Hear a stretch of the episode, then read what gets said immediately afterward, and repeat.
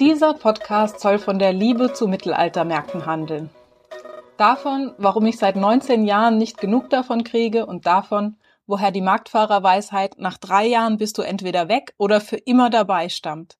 Oder um die Frage endlich zu beantworten, die die Comedians von Eure Mütter zum Thema Mittelaltermärkte umtreibt. Macht ihr den Scheißdreck, weil ihr blöd seid? Oder hat der Scheißdreck euch erst blöd gemacht? Seid gegrüßt bei Mittelalter Spektakel Podcast. Dieses Mal geht es um Scheißthemen, darum, wie man eine reisende Taverne führt. Und ich bin gespannt, ob jemand, der schon lange Märkte fährt, wie mein Interviewpartner Kevin, sich immer noch für die Magie des Mittelaltermarkts erwärmen kann. Das folgende Intro habe ich in Bückeburg eingesprochen und da habe ich mich sehr darüber gefreut, dass Kevin dem Interview zugestimmt hat und dann gibt's noch einen kleinen Disclaimer, bevor es dann mit dem Interview selber losgeht. Ich wünsche euch ganz viel Spaß. Ich liebe, mit welcher Selbstverständlichkeit die meisten Leute mir zusagen. Ich ähm, bin auf dem MPS in Bückeburg und ich habe unverzeihlicherweise mein Mikro vergessen. Es ist nicht möglich, eben mal 500 Kilometer zurückzufahren, um das zu holen. Ich habe alles Mögliche versucht, um hier noch ein Mikrofon zu erwerben. Das war eine sehr interessante Begegnung in einem Musikladen. Bin ich jetzt reicher, aber trotzdem kein Mikro. Und ähm, Gregor von John Kanaka and the Checktas hat mir tatsächlich sofort ohne Zögern ausgeholfen und mir sein teures Equipment anvertraut. Und deshalb kann ich jetzt doch aufnehmen und bin total glücklich. Und ich bin auch super glücklich, dass ich jetzt Kevin und interviewen kann, den ich wirklich schon richtig lang kenne. Auf das Gespräch mit ihm habe ich auch richtig Lust, weil unsere Mittelalterwurzeln sehr nah beisammen liegen. Ich freue mich sehr drauf. Jedes Wochenende anderer Platz, andere Menschen, die man kennenlernt, andere Nachbarn, andere Musik, äh, andere neue Eindrücke, neue Städte, neue Bundesländer. Das ist das, was äh, das Ganze extrem unterscheidet von einer, von einer stehenden Gastronomie, wo der Wirt jeden Tag den Schlüssel umdreht. Es ist schwierig, wenn man da mal ein Füßchen reingepackt hat, also reingesetzt hat. Das ist sehr schwierig, da wieder rauszukommen. Ich habe da kein Problem mit viel Arbeit, also ich arbeite auch selber unglaublich viel und äh, aber halt in meinem eigenen Rhythmus.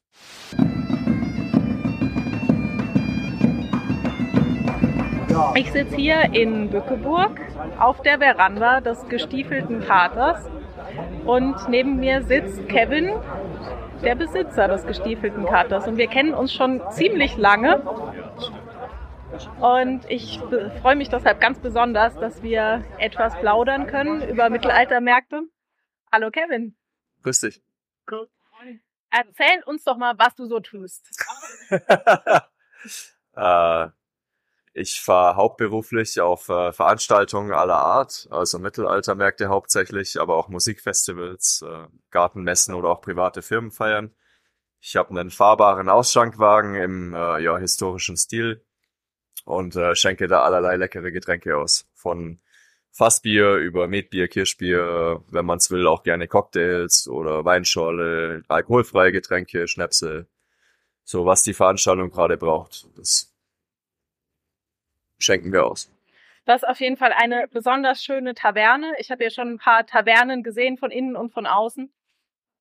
Also was mir besonders auffällt schon immer, ist, dass sie sehr sinnvoll eingerichtet ist.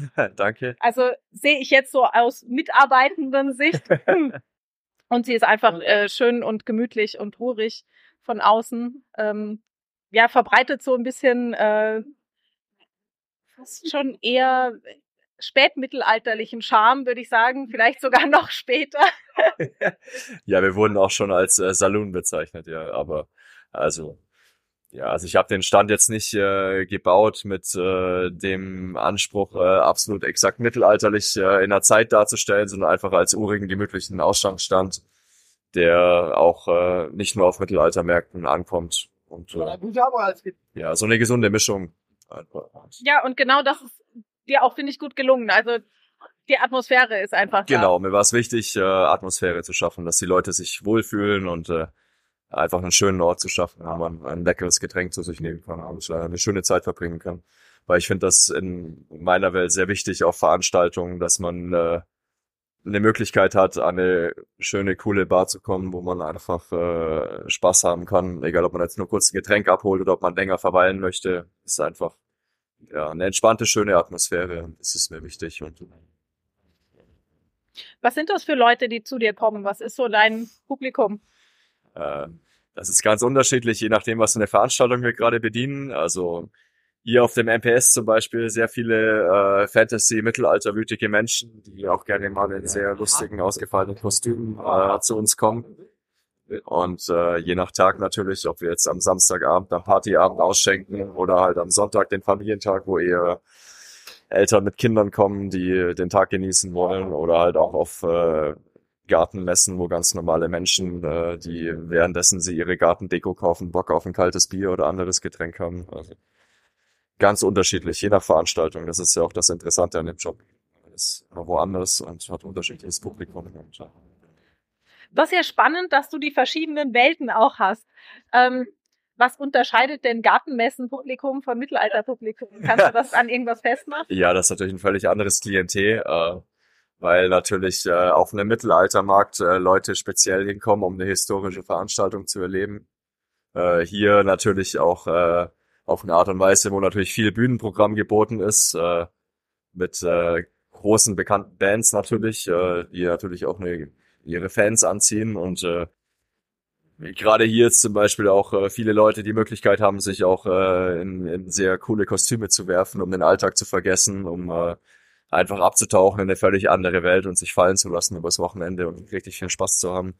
Und äh, in der Gartenmesse kommen eigentlich ganz normale Menschen, die einfach am Sonntagmittag auf den Gartenmarkt gehen und sich äh, eine neue Deko für ihren Garten kaufen. Ja, das sind äh, da kommen jetzt nicht unbedingt Orks an den Stand und kaufen da dir ein Bier. Okay, also vor allem die Aufmachung genau, unterscheidet genau. sich stark. Ja, ja. Sehr. Verhalten auch? Ja, das ist natürlich ein ganz an, eine ganz andere Veranstaltung, weil das ist natürlich, äh, da gibt's relativ wenig Abendprogramm, die hören meistens um 19 Uhr auf und äh, da ist natürlich auch nicht das äh, Verhalten wie auf einem Konzert, wo die Leute halt einfach Bock haben, viel zu trinken, sondern äh, das ist eher so die legere Variante. Auf solchen Veranstaltungen schenken wir natürlich auch gerne mal ein Säckchen aus oder eine Bode. Das ist auch ein ganz anderes Programm und das ist alles deutlich legerer und äh, ja, genau. Ist nicht so, ja, einfach, wir sind hier auf einem Mittelaltermarkt oder einem Festival und da ist einfach Party angesagt und viel Alkohol. So. Jetzt versuche ich dich mal ganz plakativ in so eine Ecke zu treiben. Lieblingsgast und ähm, Gast, der woanders trinken darf. Also ganz hypothetisch. Ja. Ja, habe ich jetzt nicht. Was, was wäre dein hypothetischer Lieblingsgast? Ah, okay. Ah, jetzt verstehe ich das. Oder ein ah, Gast, der lieber woanders trinken darf. Ah, das ist eigentlich, äh, ich hab, ich muss ehrlich sagen, ich habe gar keine Lieblingsgäste. Also ich, was mir sehr gut gefällt, sind, wenn ich merke, dass Menschen sich äh, bei uns am Stand wirklich wohlfühlen. Also wenn, wenn wirklich Leute, ich habe links und rechts jeweils einen Stehtisch stehen, wo mehrere Leute hinpassen und wenn ich einfach merke, dass Leute eigentlich sich nur kurz ein Getränk holen wollten und dann aber doch hängen bleiben und äh, an unserer Musik oder unserem Ambiente oder auch an uns selber und sich mit uns unterhalten und man einfach merkt, dass die Leute es toll finden, was wir, was wir hier machen. Also meine Leute und ich und äh, das gefällt mir immer gut und äh, ansonsten ist hier jeder Gast gerne willkommen und äh, wir unterhalten uns mit allen und, äh, und wenn der Raum dafür da ist, natürlich, wenn es der Betrieb auch zulässt und äh, es gibt eigentlich sehr wenige Menschen, die ich hier nicht gerne sehe. Das Einzige, was mir nicht gefällt, sind Menschen, die aufgrund von zu hohem Alkoholkonsum ausfällig werden oder halt unangenehm werden. Aber das ist auch sehr, sehr selten, muss ich wirklich sagen. Und äh, ja, Leute, denen man es nicht recht machen kann. Das, das sind Menschen, die ich nicht gerne am Stand habe. Aber das ist auch sehr, sehr selten tatsächlich. Kannst du uns durch so ein ja, Standard Mittelalter-Wochenende, äh, Gastwirt-Tag begleiten. Was machst du da so? An einem ganz normalen Tag, also ja. wenn wir den Stand aufgebaut haben und dann am nächsten Morgen der Markt beginnt, dann äh, beginnen wir morgens natürlich meistens äh, wie die anderen Gastronomiestände auch ein bisschen früher als der Rest, weil wir natürlich viel vorbereiten müssen und alles putzen müssen und äh, einfach alles herrichten und äh, dann versuchen wir natürlich irgendwann zwischendurch auch noch ein Käffchen zu trinken und nett zu frühstücken, um gestärkt für den Tag zu sein und äh, ja, dann starten wir in den Tag und äh, schauen, was so passiert und hoffen natürlich, dass viele trinkfreudige Menschen äh, zu uns kommen und die Veranstaltung äh, genießen und äh, ja, dann beginnen wir einfach und fangen an, Getränke auszuschenken, zuzubereiten und äh, zu verkaufen. Ja, und es ist halt je nachdem mal mehr, mal weniger und, äh, und dann arbeiten wir natürlich den ganzen Tag und äh, machen unseren Job und abends ist irgendwann Feierabend und wir putzen die ganze Bude wieder und dann gehen wir meistens danach ins Bett, weil wir hoffentlich total fertig sind, was anstrengend war. Okay, das klingt jetzt wenig nach Kneipenromantik. Was ähm, unterscheidet denn deine, ich sage jetzt mal Kneipe einfach, ja, was unterscheidet ja, ja. deine Kneipe von einer Kneipe, die irgendwo in der Innenstadt ist? Naja, also Punkt Nummer eins ist, ich drehe nicht jeden Tag den Schlüssel um. Äh, ich habe mir schon oft überlegt, ob ich nicht eine, ich nenne das stehende Gastronomie und fahrende Gastronomie. Also wir sind eine fahrende Gastronomie oder eine fahrende Kneipe. Ja, wir sind einfach eine fahrende Kneipe. Und äh, der große Unterschied ist, dass wir nicht jeden Tag den Schlüssel umdrehen und äh, das finde ich sehr gut. Wir sind jedes Wochenende im Sommer an einem anderen Ort. Das heißt, wir haben eine völlig neue Kulisse von ganz kleinen Veranstaltungen mit wenigen Besuchern, also wenig ist es, also ja, ich muss jetzt keine Zahlen nennen, einfach kleine, kleine Mittelaltermärkte, wo nicht so viel los ist, bis hin zu Großfestivals mit mehreren zehntausend Besuchern.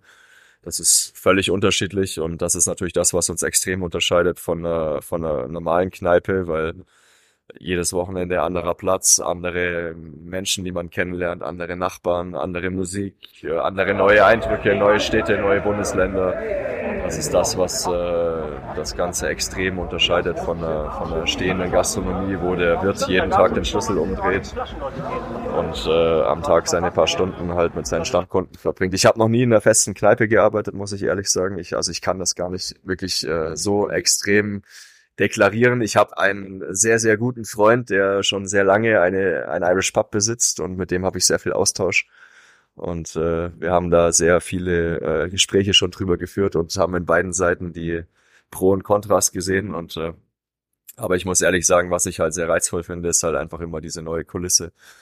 Und äh, jedes Wochenende woanders in einer anderen Stadt, in einer anderen, ja, es ist einfach sehr interessant, weil man auch viel, viel mehr, ist unglaublich abwechslungsreich. Und das ist das, was ich auch äh, sehr, sehr toll an dieser Geschichte finde. Und natürlich ein riesiger Unterschied ist äh, halt natürlich, wir sind halt Open Air. Ja, und äh, eine Kneipe ist auch bei Regen gut besucht und wenn wir halt an einem Wochenende im Regen stehen, dann ist halt einfach nicht so viel los. Aber das gehört halt dazu. Ja. Da findet man dann auch Mittel und Wege, wie man den Tag rumbringt und hat dann auch seinen Spaß. Und das ist dann auch gut. Also ich merke, der gestiefelte Kater, der Name ist Programm. Also das hm. ist auch wichtig, unterwegs zu sein. Ja, sehr wichtig, ja. Ja, also ich äh, bin sehr, sehr gerne unterwegs und viel und äh, wenn ich, also das ist schon besser geworden, sage ich mal. Früher, wo ich noch ein bisschen jünger war, war das äh, schon, da hatte ich immer sehr groß das Bedürfnis, immer woanders zu sein. Mittlerweile bin ich etwas sesshafter geworden, aber äh, das macht schon Spaß. Ja, wir kennen uns schon sehr lange. Ich weiß tatsächlich nicht, was du vorher gemacht hast. Also wir haben uns vor, du hast es äh, tatsächlich beziffern können. Vor, hast du gesagt, 20 Jahre? So circa 20, 15 bis 20 Jahre irgendwo so dazwischen. Ja. Haben wir uns auf besagten kleineren Märkten in der, in der Pfalz In der Pfalz, genau, ja ähm, als du damals noch bei Nimulus warst und ich genau. war noch am Bogenschießstand und habe abends immer äh, nach guter Gesellschaft gesucht. Das war so meine erklärte Mission. Genau. Und äh, die habe ich in den Nimulus-Menschen immer gefunden. Da gab es Musik, da äh, wurde erzählt, es war eine angenehme Atmosphäre, da ja. habe ich mich immer super wohl gefühlt. Ja, das war eine schöne Zeit, ja. Und mich würde jetzt mal interessieren, wie kamst du denn zu Nimulus? Klär du mal, was Ich kann das war. gerne erklären. Ja. Also, also Nimulus war eine Kleinkunstgruppe, eine Gauklergruppe, die vor allem im, im baden-württembergischen und äh, rheinland-pfälzischen Raum unterwegs war. Das war eine sechsköpfige Truppe, die äh, mit einem äh, uralten 508er als fahrende Bühne unterwegs war, den sie auf der auf dem Markt praktisch als eine Burg verkleidet haben mit einer riesigen Holzkugelbahn. Einmaliges Konzept. Ein sehr einmaliges Konzept und auch wirklich ein wunderschönes, tolles Konzept. Und äh, diese sechsköpfige Gaukler-Jonglage-Truppe hat praktisch äh, verschiedene Aufführungen gemacht, äh, von ganz kleinen Shows, abends Feuershows natürlich, aber auch äh, zu sehr, also da gab es zum Beispiel das große Märchen, das war eine Dreiviertelstunde, ein Theaterstück mit äh, Jonglage und Akrobatikeinlagen mit sechs verschiedenen Charakteren. Und äh, das Tolle daran war, dass äh, diese Truppe es geschafft hat, wirklich äh, Leute auf dem Markt, also Besucher, äh, für eine Dreiviertelstunde lang zu fesseln, sich dieses Theaterstück anzuschauen und wirklich äh, gespannt zugeschaut haben und auch für Kinder sehr viel tolle Attraktionen geboten hat. Und ja, also war eine sehr vielfältige, echt tolle ähm, Jonglage-Truppe, Theatergruppe, die wirklich das alle unglaublich gerne gemacht haben.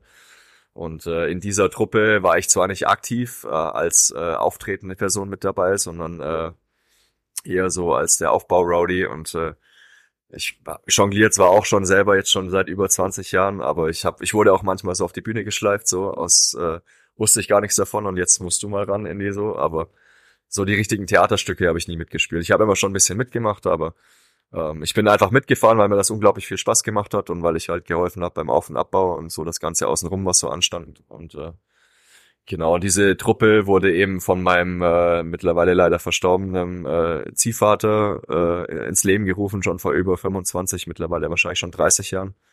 Und äh, der hat mich eben mit, äh, da war ich 13 Jahre alt, also jetzt bin ich 35, äh 36, Entschuldigung.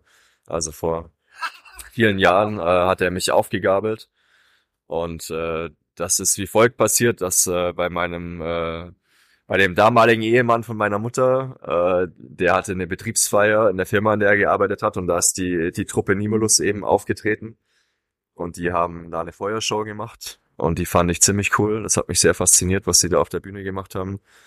Klassische Feuershow, wie man sie halt von Mittelaltermärkten so kennt und dann habe ich äh, danach, äh, das wusste ich noch, weil die haben sich auch sehr äh, in meiner Welt damals als kleiner 13-jähriger Bub äh, ziemlich skurril geschminkt.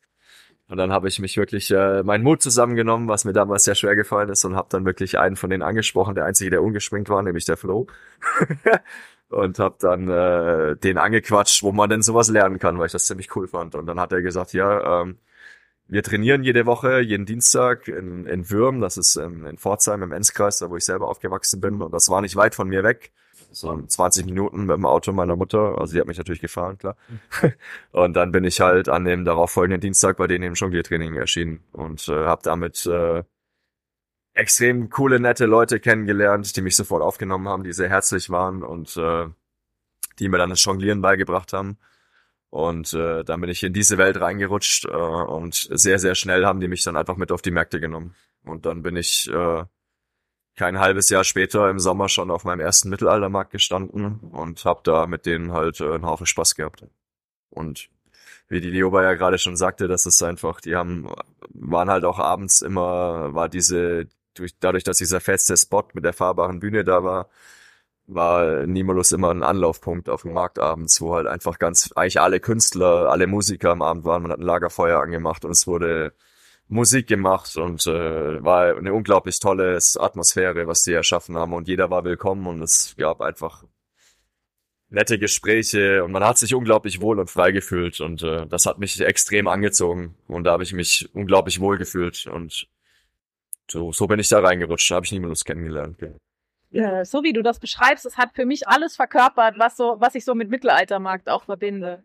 Na, also wirklich dieses, oh, genau, und, ja, ja. ja.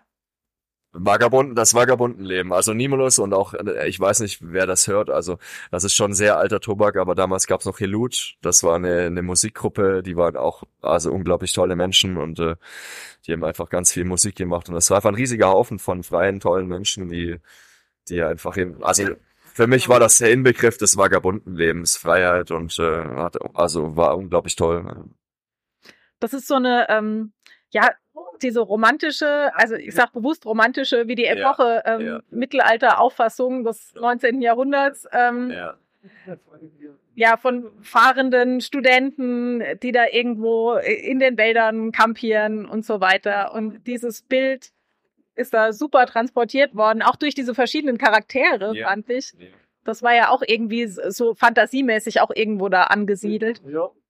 Und was ich halt super spannend finde, ist, dass, also ich habe das so wahrgenommen von außen, ähm, dass ja viele von euch auch weitergemacht haben in die Richtung. Ne? Also ja, ja, doch. Also das ist dann, das hat sich dann alles weiterentwickelt. Jeder ist so auf seine eigene Art und Weise und ähm, ähm, dann hat eben mein mein Ziehvater irgendwann angefangen, einen Verkaufsstand zu bauen. Ähm, Kathedrale, das ist ein Verkaufsstand im, im Stil einer gotischen Kirche und äh, hat dann damit angefangen, sich auf den Märkten eben selbstständig zu machen im, im Verkauf von Schmuck. Und, War auch äh, was ganz Neues. Ja, total neu und äh, Schmuck und also Schmuckschnitzereien. Aber der Stand an sich war halt einfach ein super schöner Hingucker und ja, und dann ist er halt mit diesem Stand und er hat halt natürlich äh, dann äh, jemanden gesucht, der mitfährt und ich habe halt als erster die Hand gehoben, also ich habe total Bock darauf mitzumachen und dann bin ich halt mit ihm auf die Märkte gefahren und äh, habe dann auch äh, eine unglaublich coole Zeit damit mit diesem Stand erlebt in vielen Jahren auf ganz verschiedenen Veranstaltungen, auch auf größeren Terminen und ganz kleine Märkte und das war halt eine unglaublich schöne Parallelwelt ähm, und äh, er hat mich dann auch weitervermittelt noch an, an Freunde, die Festivalstände hatten. Ich bin dann auch viele Jahre auf Musikfestivals gefahren und habe da auch äh, Schmuck und Klamotten verkauft und äh, ja, man hat sich halt so seine seine Welt halt damit so irgendwie da halt drin umgesprungen und hatte unglaublich viel Spaß und äh, damals war ich natürlich auch sehr jung und äh, da hat mir das völlig gereicht. Da habe ich einfach mit meinem VW-Bus gelebt und bin halt durchs Land gezogen sozusagen und von Markt zu Markt und äh, habe damit mein Geld verdient das war völlig cool. Also war eine unglaublich tolle Zeit und natürlich habe ich parallel dazu auch noch eine Ausbildung gemacht und äh, das wurde dann aber halt irgendwann so viel, dass ich dann irgendwann an den Punkt kam, wo ich mich halt einfach entscheiden musste, ob ich jetzt halt den normalen Berufsweg weitergehe. Also ich habe meine Ausbildung natürlich abgeschlossen im Handwerk und äh, oder ob ich dann halt jetzt wirklich äh, ganz auf den Markt aufsteige. Und äh, das war dann halt irgendwann so ein Punkt, äh, wo ja, das hat sich tatsächlich auch äh, dann durch ein, äh, ein einschneidendes Ereignis dann irgendwie ereignet, wo ich dann, ich hatte mal einen schweren Autounfall vor, einer, vor einem langen Markt. Das war die im, im Zuge von der EOC, das war die Europäische Jonglierkonvention, die war damals in Karlsruhe, 2008 war das. Und das war ein unglaublich geiler Markt und äh, den hatte mein, mein Ziehvater eben mit organisiert, weil er an diesem Vorstand von dem pyramidalen Kleinkunstverein in Karlsruhe ähm, mitgewirkt hat. Und auf dem Weg zu diesem Markt hatte ich einen Autounfall, den ich zum Glück äh, glimpflich davon gekommen bin, aber es war so ein, so ein heftiges Erlebnis irgendwie. Und danach war ich äh, zehn Tage auf diesem total abgefahrenen Markt, wo wirklich extrem coole Menschen waren und äh, war sehr, sehr einschneidend und sehr prägend. Und auf diesem Markt habe ich dann beschlossen, dass ich meinen normalen Job äh, hinschmeißen werde und jetzt einfach vollberuflich Marktfahrer werde. Und so bin ich da dann, äh, ja, weil das einfach dieses Erlebnis hat mich so viel zum Nachdenken gebracht halt, ob das äh, diese viele Arbeiterei äh, auf der im normalen Job äh, so wirklich so sinnvoll ist und dann bin ich praktisch dadurch, äh, ja, wurde ich in diese Welt dann voll ins Rein katapultiert. Das war dann, ab seitdem, ab diesem Moment habe ich nichts anderes mehr gemacht, als auf Märkte zu fahren. Und äh, damit mein Lebensunterhalt zu verdienen. Spannend. Okay, also wenn du das so erzählst, es klingt, es klingt fast wie ein Märchen ein bisschen. Also, also es ist tatsächlich Realität. Ja, also auch wenn man das aus so einem, ja, ich sag jetzt mal, irgendwie soziologischen Blick anguckt, also bist ja auf dem Mittelaltermarkt sozialisiert.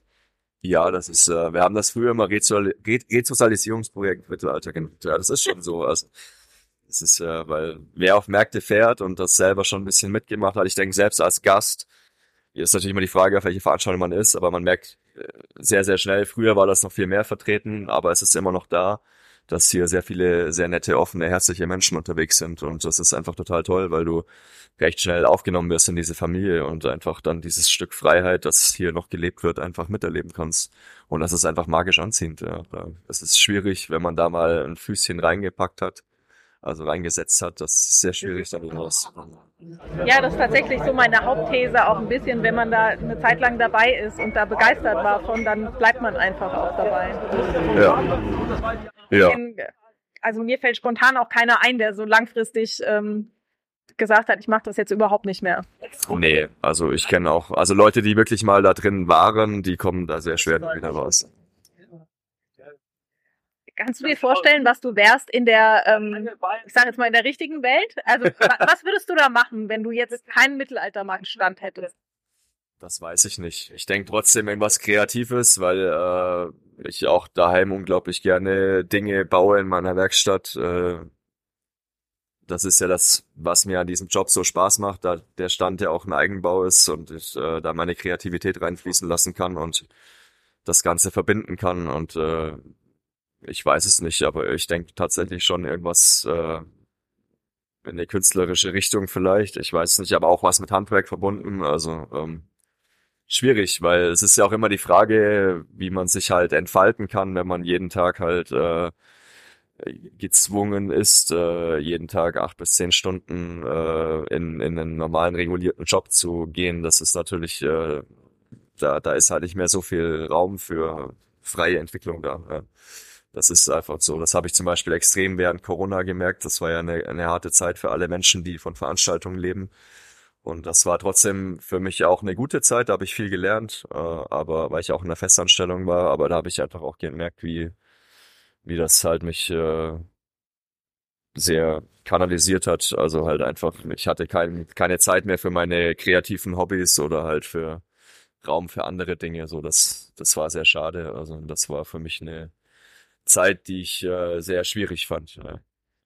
Ja, kann ich gut nachvollziehen. Also mir ähm, fehlt da auch der kreative Output. Genau. Und ich werde auch unglücklich, wenn das irgendwie nicht Kein Problem mit viel Arbeit. Also ich arbeite auch selber unglaublich viel und äh, aber halt in meinem eigenen Rhythmus und da in meinem Rhythmus kann ich mich da halt entfalten, was ich machen möchte und dann weiß ich nicht, ob in der normalen Welt ich äh, tatsächlich was Kreatives entwickelt hätte.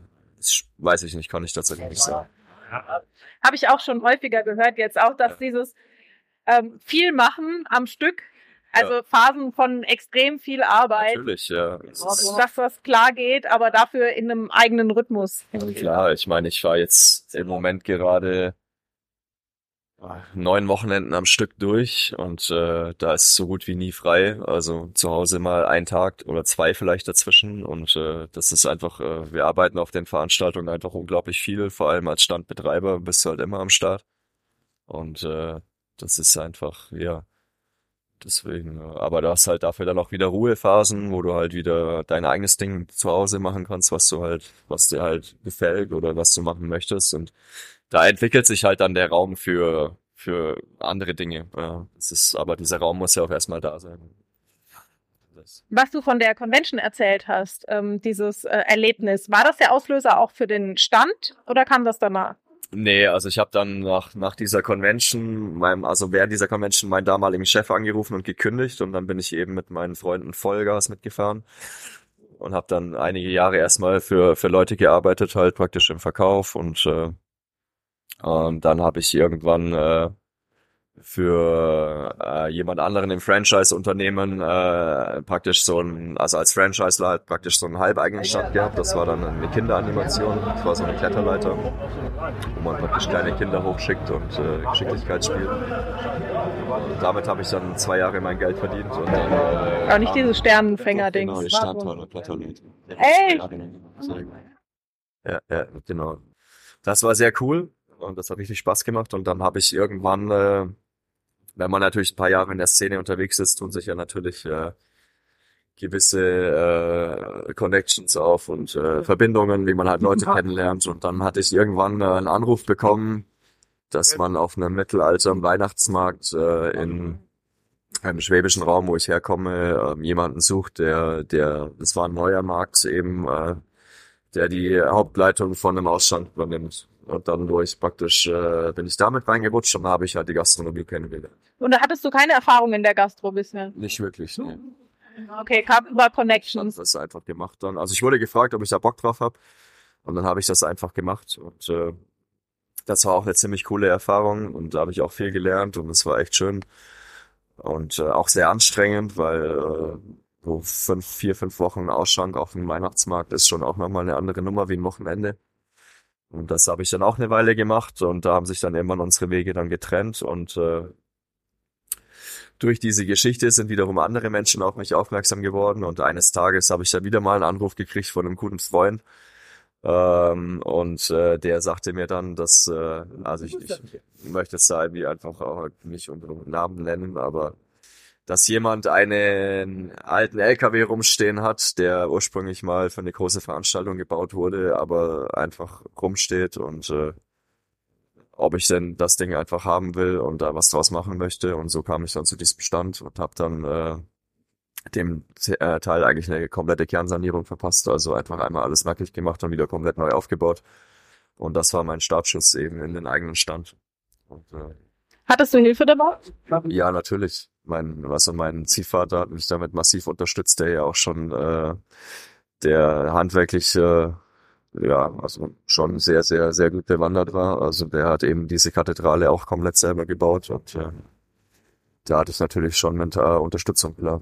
Also zum einen, da ich äh, über ihn halt eine komplett ausgestattete Werkstatt hatte, die ich nutzen konnte, also eine Halle, wo LKW befahrbar war, wo ich einfach diesen Stand auch komplett bauen konnte. Dann natürlich äh, in unserem guten Heimatdorf, wo halt äh, ich Freunde habe, die eine ganze Schreinerei besitzen, wo ich auf alle Maschinen drauf kann und auch natürlich das Know-how dazu bekomme von Schreinermeistern. Und äh, da haben viele Leute mitgewirkt, natürlich mit auch mit Ideen und äh, ich bin auch mit anderen Leuten im Ausschank noch mitgefahren, wo die mich auch unterstützt haben und von denen ich auch äh, tolle Ideen bekommen habe oder an ja einfach äh, Eindrücke so und äh, da steckt schon viel, viel von anderen Menschen mit drin, natürlich, klar. Das ist ja auch ein großes Projekt gewesen und äh, gemacht habe ich es natürlich alles trotzdem selber.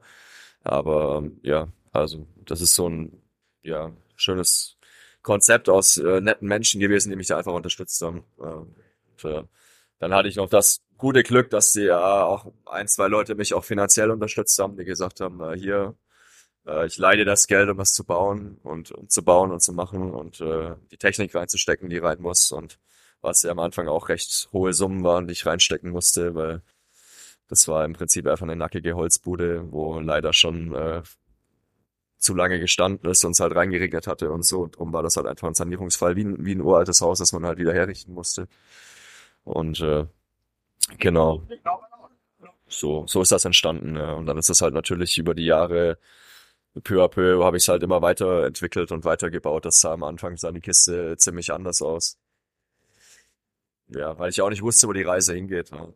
Das ist ja äh, Dinge, die entwickeln sich halt dann und dann habe ich halt auch sehr schnell festgestellt, wo die Schwachstellen liegen im Aufbau, im Abbau, um schneller zu werden, die ganze Logistik im Hintergrund und auch die Aufschanklogistik und habe das halt immer immer peu à peu einfach weiterentwickelt und ich habe auch heute noch eine Liste von Dingen, die ich gerne umsetzen möchte, die jetzt vordergründig, sage ich mal, einem Besucher nicht auffallen würden, aber halt die mir einfach das Leben auch im Betrieb äh, vereinfachen würden. Also es ist seit zehn Jahren, also dieses Jahr besteht dieser Stand seit zehn Jahren und es ist eine stetige Weiterentwicklung. Das ist aber auch das, was mir so Spaß macht, weil ich halt total gerne äh, das das, was ich vorhin meinte. Also ich finde das total schön, dass es mir die Möglichkeit gibt, an der Kiste rumzubasteln. Also auch der LKW, der drunter steckt, der ist, den habe ich komplett restauriert in zwei Jahren, also komplett im LKW zerlegt und wieder zusammengebaut und ist ein alter Baujahr 77er LKW Mercedes und da ist auch viel Arbeit reingeflossen. Aber das hat mir halt alles die Möglichkeit gegeben über die Marktfahrerei, weil man halt auch Saisonpause hat zwischen den Monaten, um halt einfach weiter zu basteln. Und halt auch äh, die Möglichkeit, äh, aus der Bastelei dann halt auch wieder ein Stück weit äh, sein Geschäft einfach zu verbessern und halt auch zu verschönern und effektiver zu machen. So, so ist das alles entstanden. Gab es mal in der Zeit einen Moment, wo du gesagt hast, okay, ich habe jetzt doch keinen Bock mehr oder jetzt ist es ja, echt ein Tiefschlag? Ich hatte mal auf der, Rück auf der Rückfahrt von dem Weihnachtsmarkt einen Motorschaden weil ein Ölschlauch geplatzt ist. Und, äh, und auf Rückfahrt vom Weihnachtsmarkt, das ist halt auch, also da sind ja alle Ressourcen aufgebraucht. Ne? Ja, das war ja auch das Problem. Deswegen habe ich es ja auch auf der Anzeige nicht gesehen, dass der Öldruck in den Keller gegangen ist, weil ich so übermüdet war von, äh, ja, und ich habe es einfach nicht gesehen und dann bin ich mitten auf der äh, stehen geblieben. Lustigerweise in meiner Heimatstadt, wo ich ursprünglich herkomme, wo ich mit nicht mehr wohne, aber und dann war mein äh, schöner LKW natürlich nicht mehr fahrfähig. Ja, und dann habe ich erstmal äh, ja dann war erstmal Ende im Kopf. das war bisher mein Herbst Rückschlag. Ja. Es ist aber auch normal. Ich meine, wir sind einfach äh, fahrendes, fahrendes Volk. Wir haben viele Fahrzeuge und das ist einfach, man hatte halt immer wieder Pannen und so. Ich meine, ein Motorschaden am LKW ist schon äh, das höchste der Das ist bitter, ja.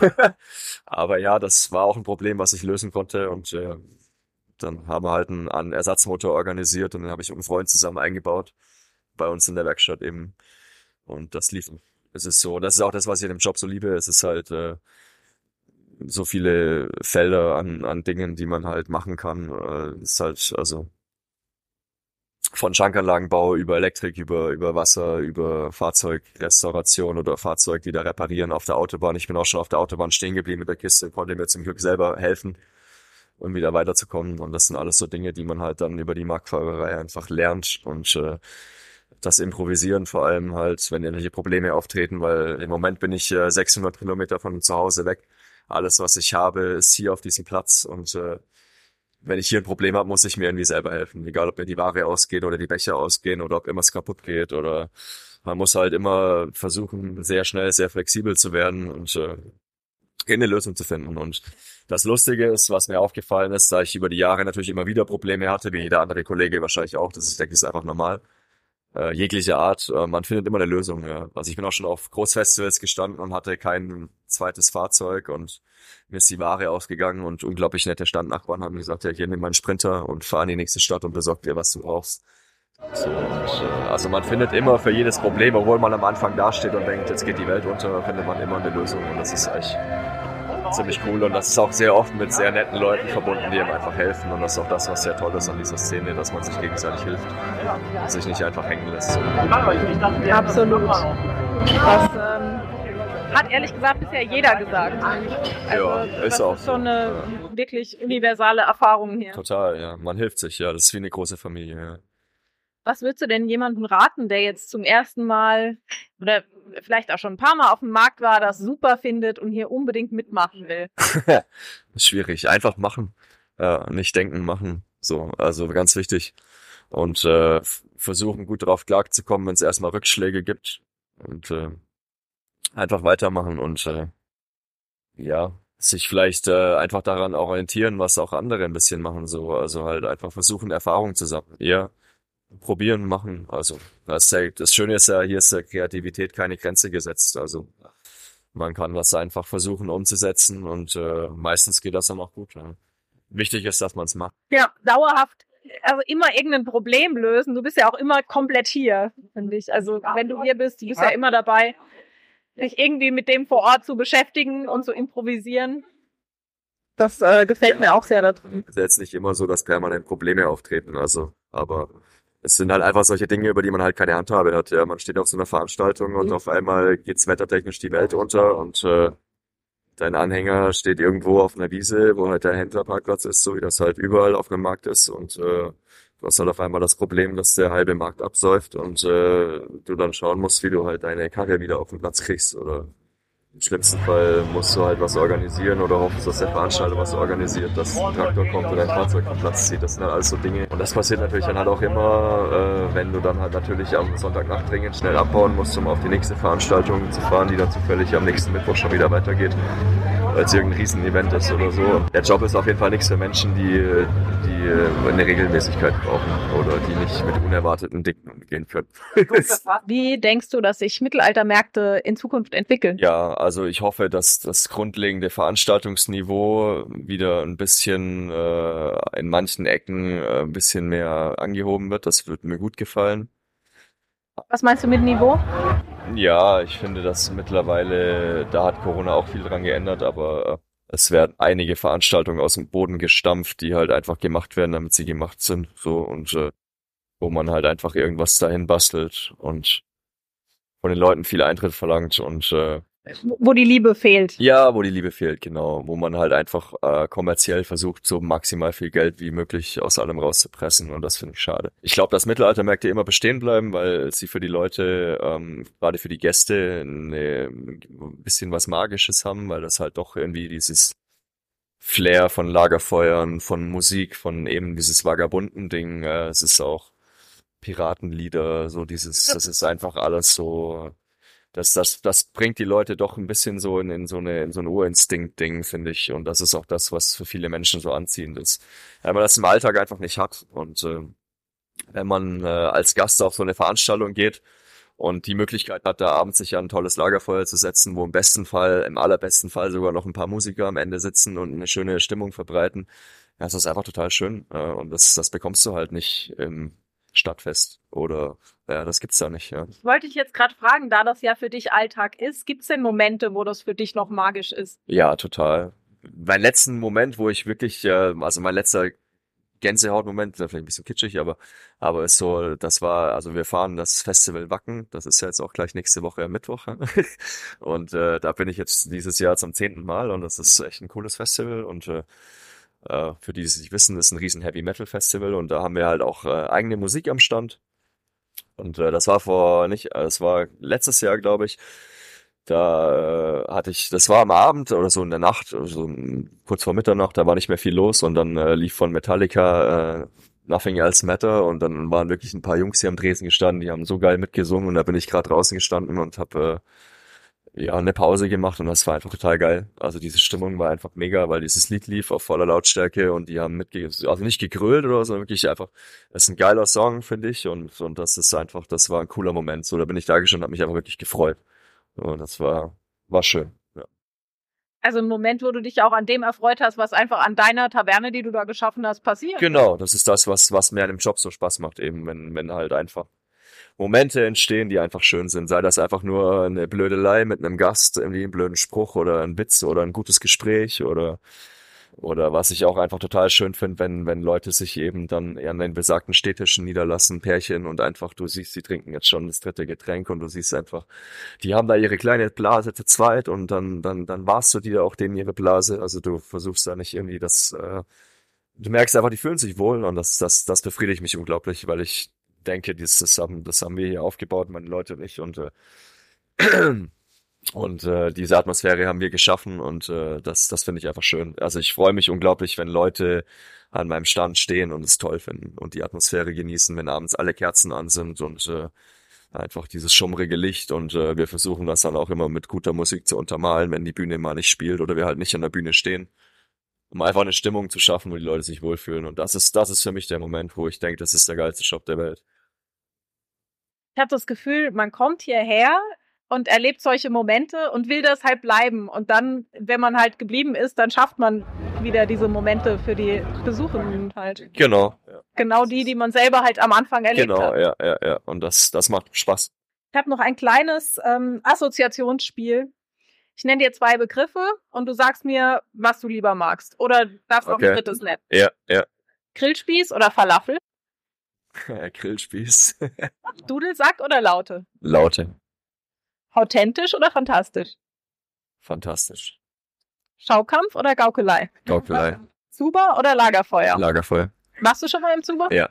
Oft. Du stehst auch zufällig dieses Wochenende direkt neben dem Zuber. Das ist total Deluxe. Wir können nach dem Arbeiten direkt in die Dusche fallen. Das ist hervorragend. Kennst du das Lied von Eure Mütter? Ähm, ja. Mit dem Refrain, macht ihr den Scheißdreck, ja, weil, weil ihr blöd seid? Oder, oder hat der Scheißdreck euch erst blöd ja. gemacht? Ja, den kenne ich ja. Was sagst du dazu? Ja, finde ich sehr geil. Also ich kenne das Lied tatsächlich. Lustigerweise letztes Wochenende hatte ich es davon. Weiß ich nicht. Also man muss schon ein bisschen blöd in der Birne sein, um sowas hier zu machen. Oder was heißt blöd nicht, aber halt einfach. Es ist kein, glaube ich, kein Job für den aller, also für den Alltagsmenschen. Äh, so. Also das soll keine Wertung sein, sondern das ist einfach. Es gibt halt einfach Menschen, die brauchen halt ihren regelmäßigen Alltag. Ja, von 7 bis 16 Uhr mit Mittagspause von 12 bis 12.30 Uhr und es gibt einfach Menschen, die haben da ein Problem damit. Äh, und äh, deswegen glaube ich einfach, dass es einfach einen gewissen Schlag an Menschen gibt, die das äh, total gerne machen und deswegen auch hier sind. Und deswegen glaube ich nicht mal, dass es uns blöd gemacht hat, sondern dass wir einfach von vornherein ein Stück weit diese, diese Prägung äh, in uns haben oder tragen. Und wie gesagt, das ist alles absolut nicht wertend. Also das darf bitte niemand falsch verstehen. Und, äh, aber ähm, wenn man dann halt ein Stück weit diese Prägung äh, hat und dann in sowas reinfällt, dann kommt man halt eben, wie gesagt, auch nicht mehr raus. Das ist ein wunderschönes Schlusswort, finde ich. Danke für das Interview. Gerne.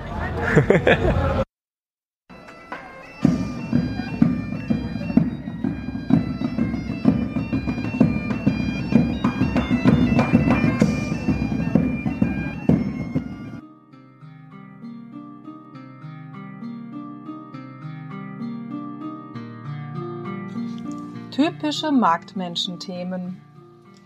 Der Klassiker Das Wetter. In einer Spielpause zwischen zwei Marktwochenenden standen wir mit dem Wohnwagen auf einer Wiese. Als ich die Tür am nächsten Morgen öffnete, war dort statt der Wiese ein See, auf dem Enten schwammen. Es gibt ein schönes Foto, das mich neben dem Mandelstand zeigt. Vor dem Mandelstand ist ein beachtliches Wasserloch, auf dem eine Luftmatratze schwimmt. Starkregen kann jede Veranstaltung für BetreiberInnen zur Nullnummer machen. Zweimal in meinem Marktleben wurden Märkte wegen Sturmwarnungen komplett abgebrochen. Auf- und Abbau können zur Qual werden und nasse Zeltplanen müssen auch nach einem anstrengenden Marktwochenende, wenn man kaum mehr stehen kann, sofort aufgehängt werden. Auch der Hochsommer bietet nicht nur laue Sommernächte am Lagerfeuer, sondern auch zunehmend Gluthitze. Trotz alledem besteht immer die Chance, dass es ein schönes Marktwochenende wird. Es gibt besonders angenehme Veranstaltungsorte wie Parks. Perfektes Marktwetter ist leicht bewölkt mit Sonnenschein. Wenn dann noch eine laue Sommernacht dazukommt, dann erinnert sich auch jemand, der an einem Marktstand arbeitet, an die romantische Vorstellung, die er oder sie mal vom Marktleben hatte. Das Thema Fahren und Fahrzeuge wurde ja bereits ausführlich behandelt. Sonst bespricht man den mutmaßlichen Umsatz, andere Märkte, als Standbetreiber in den Standplatz und als Aushilfe die Schlafsituation. Im Zelt, auf dem LKW, waren die NachbarInnen laut oder man selbst? Toiletten und was man dort macht, ist ein häufiges Kernthema von Marktmenschengesprächen. Was daran liegt, dass das, was für uns im Alltag meist selbstverständlich ist, einschätzbare Pausen, erreichbare und nahrhafte regelmäßige Mahlzeiten, leichte Verfügbarkeit einer Toilette, es dort einfach nicht ist. Das mittelalterlich Fantasiespektakulum war für mich immer eine ambivalente Veranstaltung. Wir waren dort mit dem Bogenschießstand zwei bis dreimal im Jahr. Beim ersten Termin verfluchte ich meinen Chef und wollte wieder heimfahren, da sich vor Ort herausstellte, dass es nur Dixie-Klos gab. Die kannte ich von Festivals und Horrorerzählungen, wie beim Bergsteigen, bloß nie nach unten schauen. Alles völlig harmlos, weiß ich heute. Die Art und Weise, wie die Dienstleister diese effektiven Toiletten warten, machen sie zu einer angenehmeren Alternative zu jedem fest installierten und sofort zugesifftem Klo. Muss man ja auch mal drüber reden.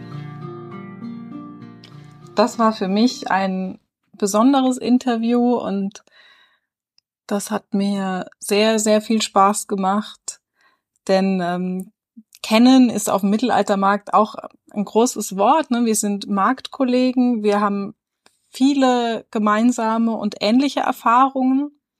Ähm, und deshalb fand ich es jetzt besonders schön, nochmal mehr über Kevins eigene Hintergründe zu erfahren. Ich kenne natürlich auch äh, seinen Stand, ne, was er und was er bisher gemacht hat. Das ist ja auch immer ein bisschen Ausdruck der Persönlichkeit von jemandem. Also die Stände in besonderem Maße, hatte ich ja auch schon mal gesagt. Und aber jetzt von ihm selber nochmal zu hören, warum er das für den geilsten Job der Welt hält. Und ähm, wie er selber dazu kam mit 13 schon zum Markt und ja, dass er auch viele Sachen daran schätzt, die ich selber sehr schätze. Das ähm, hat mir besonders gut gefallen in dem Interview.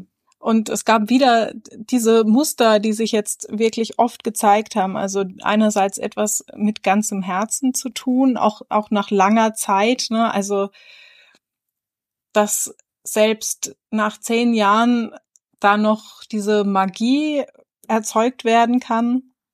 Und dass man vielleicht auch die Magie, die man selbst da erlebt hat, für die Gäste erzeugen möchte dass ähm, er das Vagabundenleben so schätzt. Darüber habe ich auch schon mit anderen viel gesprochen. Und ähm, dass man eben auch bereit sein sollte, sehr viel Arbeit zu leisten, aber die Leute schätzen, dass die im eigenen Rhythmus gemacht werden kann. Also einerseits der eigene Rhythmus und dann dieser spezifische Marktrhythmus aus ähm, sehr viel komprimierter Arbeit zum, am Stück und dann wieder längeren Ruhezeiten. Und auch hier wieder das Muster, dass man Ja sagt. Also einmal nach dem Unfall, also das ist natürlich ein sehr individuelles Erlebnis. Und aber auch so eine Grundhaltung zu sagen, ich sag jetzt mal Ja zur Tavernenleitung, auch wenn ich da nicht so die ähm, große Erfahrung in dem Bereich habe. Ich sage ja dazu, diesen alten LKW ähm, zu übernehmen. wieder die Freundinnen, die da helfen, der, das soziale Netz, das hier greift und auch wieder die Marktfamilie, die in schwierigen Momenten aushilft und die Liebe und Hingabe zur Improvisation in sämtlichen Lebenslagen. Darauf würde ich mich gern auch in der zweiten Staffel noch mehr konzentrieren, wie die Leute das konkret machen, äh, mit den unvorhersehbaren Situationen auf dem Markt umzugehen. Und ähm, ja, Wacken haben wir uns auch wieder getroffen und haben noch mal kurz geplaudert. Ich konnte schön von der Taverne aus ähm, den Platz sehen. Das ist äh, sehr nett, dass man bei Kevin auf der Taverne äh, auch stehen kann und dann den ganzen Platz überblicken kann. Das war für mich ein besonderer äh, Wacken-Moment dann. Auch in Speyer haben wir uns wieder getroffen und ähm, haben am Freitag einen schönen Marktabend noch verlebt. Und ich habe einfach nochmal gemerkt, was für ein guter Gastwirt Kevin einfach ist. Also als äh, guter Gastwirtin, guter Gastwirt ähm, stellst du dich nicht selber in den Mittelpunkt, sondern sorgst dafür, dass deine Gäste sich wohlfühlen und Natürlich ähm, spricht man viel mit den Gästen, aber man ist eher, ne, man lässt die Gäste zu sich kommen und diese Atmosphäre, die kann Kevin wirklich unheimlich gut herstellen. Und ich habe das auch als ähm, Marktperson wieder sehr genossen, so einen klassischen Abend zu haben, ähm, bevor die Veranstaltung losgeht dass man nochmal mit den KollegInnen Zeit verbringt und einen schönen Abend hat. Das äh, nimmt zu, meinem Leidwesen immer mehr ab, weil natürlich ähm, die Schlagzahl auch immer höher ist und ähm, ja, die Veranstaltungen länger werden. Und deshalb war das ein sehr schönes Kontrastprogramm mal wieder. Vielen Dank dafür, Kevin.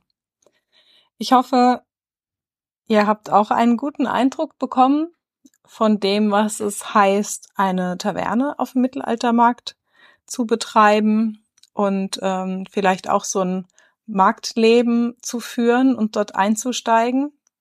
Schreibt mir bitte, bitte gerne ein Feedback, entweder auf Instagram oder äh, auch auf der Podigy-Plattform. Ihr könnt den Podcast da mitgestalten und ähm, beeinflussen und das wird mich schon sehr freuen, mehr von euch zu hören dann wünsche ich euch wunderbare zwei Wochen, eine gute, ausklingende Marktsaison. Ich hoffe, ihr findet noch Veranstaltungen. Ich bin als nächstes auf dem Anno 1900 in Luxemburg, freue mich da sehr drauf. Das ist auch eine ganz besonders bezaubernde Veranstaltung. Und vielleicht sehen wir uns ja da.